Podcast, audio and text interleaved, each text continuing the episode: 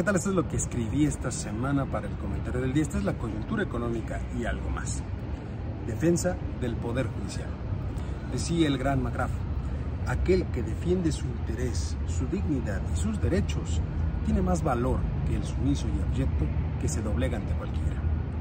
Antes que nada, quiero ofrecerle una disculpa por todo el tiempo que no he podido estar con ustedes en este canal, pero ya estamos de vuelta para analizar los temas más relevantes de la agenda. En este caso quiero hablar justamente del problema que existe con la Corte de eh, este país, con el Poder Judicial de este país. A ver, para empezar creo que nos tiene que quedar claro algo. La debilidad de la Corte tiene impactos muy importantes y significativos en el desarrollo económico de cualquier país. ¿Por qué lo digo? Pues porque justamente la fortaleza de las instituciones públicas y la estabilidad política son esenciales para poder fomentar la confianza entre los inversionistas y garantizar que exista un entorno propicio para el crecimiento económico, que es el primer punto que se requiere para que exista desarrollo económico. En este contexto, el Poder Judicial de la Federación desempeña un papel crucial para poder brindar certeza jurídica y cualquier debilitamiento de este poder puede tener consecuencias muy graves para nuestro país. Uno de los principales riesgos económicos que están asociados justamente con tener una corte débil es el retraso en la llegada de nuevas inversiones.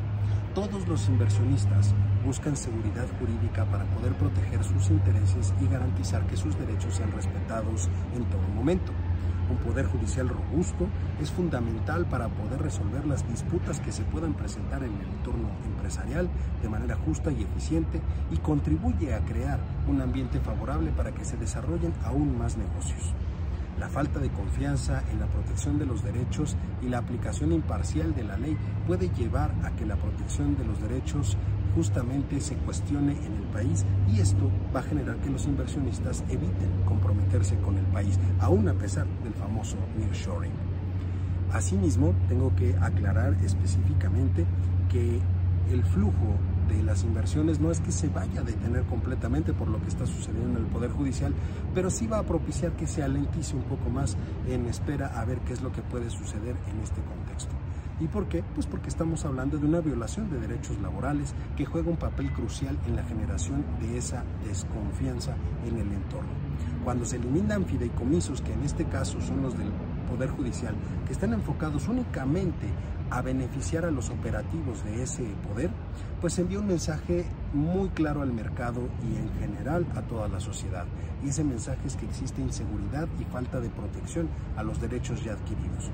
Este tipo de medidas entonces puede afectar a la población y a los inversionistas por igual, creando un clima de incertidumbre muy poco conveniente para la estabilidad económica. Además, hay que dejar algo muy claro. La aceptación implícita de la eliminación de fideicomisos puede presentarse de una forma muy sencilla, pero va a sentar un precedente muy peligroso. ¿A qué me refiero con esto? Si se aprueba, si se acepta por parte de la sociedad, entonces se permite implícitamente que esto se replique en otros sectores y con otros trabajadores, es decir, que se les afecte su situación laboral y eso va a impactar en el entorno económico de nuestro país. En cuanto a los recursos involucrados, quiero dejar también algo muy claro. En comparación con otros sectores resalta la magnitud del impacto porque en realidad lo que el gobierno del hijo predilecto de Macuspana puede obtener de extinguir estos fideicomisos es apenas de 15 mil millones de pesos, que no representa más que el 2.76% del total de recursos que ya tiene el Poder Ejecutivo, que ya tiene el gobierno de la 4T en sus manos y que manejen los fideicomisos. Un ejemplo muy claro específicamente es el que tiene la Sedena, que asciende a más de 99 mil millones de pesos y que se utiliza para diferentes áreas, para servicios, para obra pública y otros, otro tipo de equipo militar en el agregado esos recursos que ya tiene hoy el gobierno de la 4T, el gobierno del tabasqueño, eh, asciende más o menos a 557 mil millones de pesos, un poco más de esos 557 mil. Eh, y que dicho sea de paso, tuvo un crecimiento del 11.7% real con respecto del año pasado. Esto es, tienen 89.379.2 millones de pesos más que el año pasado. Ellos quieren ir por 15.000, que se utilizan más que nada para eh, obligaciones del Poder Judicial con sus trabajadores.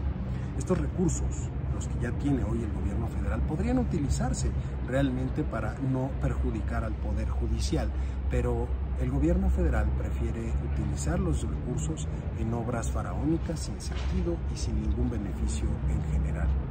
En conclusión, usted que me está viendo y escuchando de nueva cuenta, pues hay que dejar claro que toda acción que debilite la Corte no puede interpretarse como un esfuerzo por lograr una verdadera justicia, sino como una confrontación con un poder que se niega a someterse ciegamente a la voluntad del hijo predilecto de Macuspana.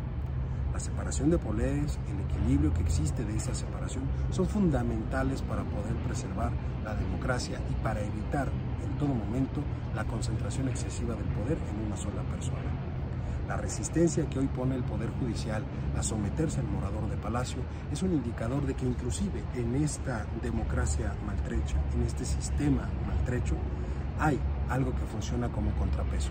Y eso es algo que se debe de proteger porque ellos protegen los derechos de las personas y la estabilidad del país en el largo plazo.